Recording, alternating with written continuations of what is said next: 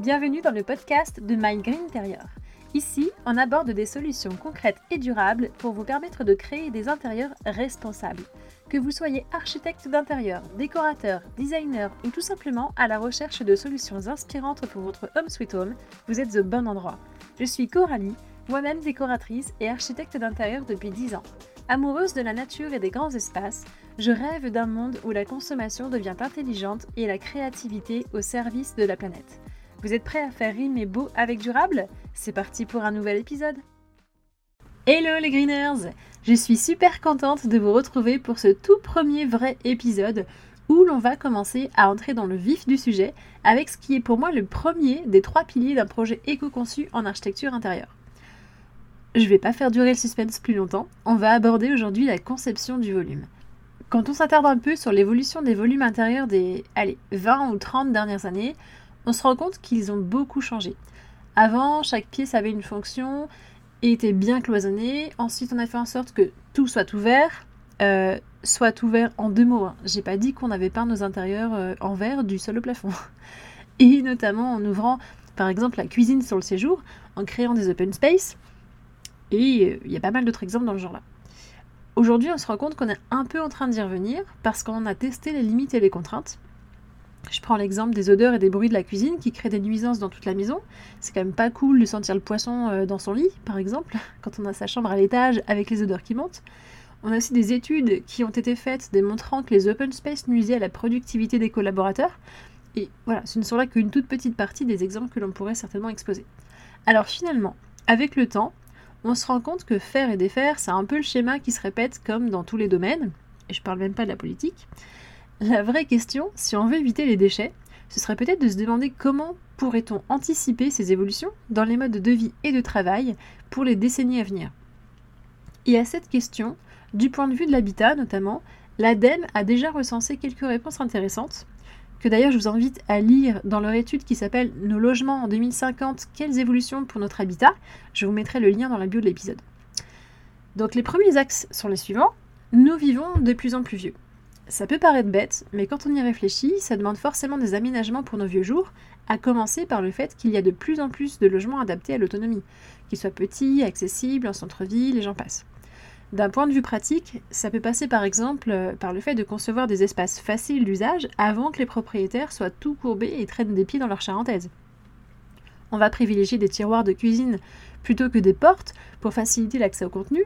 On va éviter les escaliers super design sans garde-corps, même si Bon, normalement, je rappelle qu'on n'a pas le droit. Et on va aussi tenir compte, par exemple, des principes de l'universal design pour anticiper non seulement l'évolution de ses habitants, mais aussi les handicaps potentiels des futurs habitants. Bah oui, parce qu'on n'est pas immortel. Deuxième point, nos familles évoluent. Et ça, ça date pas d'hier. C'est le facteur le plus récurrent auquel je fais face quand je rentre chez mes clients. Famille recomposée, bébés en cours de téléchargement, ados qui partent faire leurs études. Tout ça crée des changements dans nos intérieurs et au-delà de ça, je pense qu'il est aussi intéressant de se pencher sur la façon dont la communication au sein même d'une famille pourrait évoluer d'ici quelques années. Alors, c'est un questionnement très personnel, mais est-ce qu'on n'arriverait pas un peu au taquet de cette rupture qui s'est créée avec les écrans, le web, le télétravail? L'ouverture sur le monde extérieur qui a finalement rompu le monde intérieur de beaucoup de familles pour qui les membres s'enferment chacun de leur côté et en ayant parfois perdu euh, bah, tout simplement le sens des espaces communs, n'arriverait-elle pas à bout de souffle? C'était ma petite note philosophique, vous avez 4 heures. Nos habitudes évoluent également. Ça pourrait presque paraître insensé aujourd'hui de créer un habitat sans espace dédié pleinement au télétravail. Ce sont les évolutions sociétales et sociales finalement qui régissent la conception de nos intérieurs.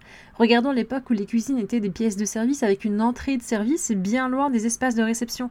Il y a eu du chemin depuis avec nos cuisines ouvertes sur le salon. A l'inverse, nos bâtiments sont de plus en plus connectés pour répondre à nos besoins et souvent au service du contrôle des énergies. C'est assez impressionnant d'ailleurs le nombre de scénarios que la domotique nous permet de mettre en place, avec entre autres l'extinction des lumières depuis le téléphone, l'allumage du chauffage à distance deux heures avant de rentrer de vacances par exemple. Là aussi, je pense que c'est un métier qui mérite d'anticiper encore plus que d'autres l'évolution des modes de vie, vu la vitesse à laquelle la technologie évolue à notre service. Autre point très intéressant qui est également abordé dans l'étude de l'ADEME, ce sont les logements collectifs et les logements évolutifs. J'y crois très fort et ça va dans le sens de recréer du lien de proximité à commencer par sa propre famille, en imaginant des cohabitations entre générations par exemple, jusqu'à la colocation, la création de lieux partagés. Et là, d'ailleurs, ça me fait penser à mon ancien voisin qui n'a jamais voulu s'acheter de machine à laver, car le fait d'aller à la laverie, c'est pour lui un moyen de se connecter avec d'autres personnes. À y réfléchir, c'est quand même un pionnier.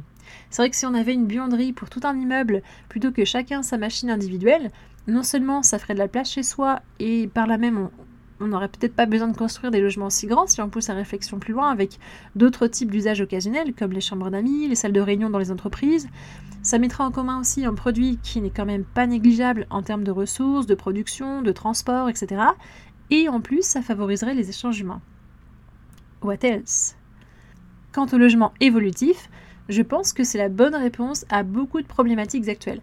Si on imagine des bâtiments modulables conçus dès le départ pour se transformer au gré des besoins et des évolutions, par exemple avec des cloisons amovibles dans des immeubles de bureaux qui permettraient aux entreprises de grandir sans avoir besoin de déménager ou de casser des cloisons montées deux ans plus tôt. Idem dans l'habitat, si les archis conçoivent des bâtiments facilement divisibles ou bien que l'on puisse pluguer les volumes les uns aux autres, cela permettrait de répondre aux besoins des familles à géométrie variable finalement. Mais là, on s'éloigne un peu du sujet. Avec l'architecture pure et dure, il y a tant de choses à faire et à imaginer sur ce terrain qu'il faudrait créer un podcast rien que pour ça. Voilà les Greeners, j'espère que cet épisode vous a plu et vous a inspiré. Dans le prochain épisode, on parlera du second pilier qui selon moi est primordial pour créer un intérieur durable, c'est le choix de la décoration. En attendant, n'hésitez pas à liker, à commenter et surtout à partager l'épisode pour que la démarche prenne sens et qu'un maximum de professionnels nous rejoignent. A très bientôt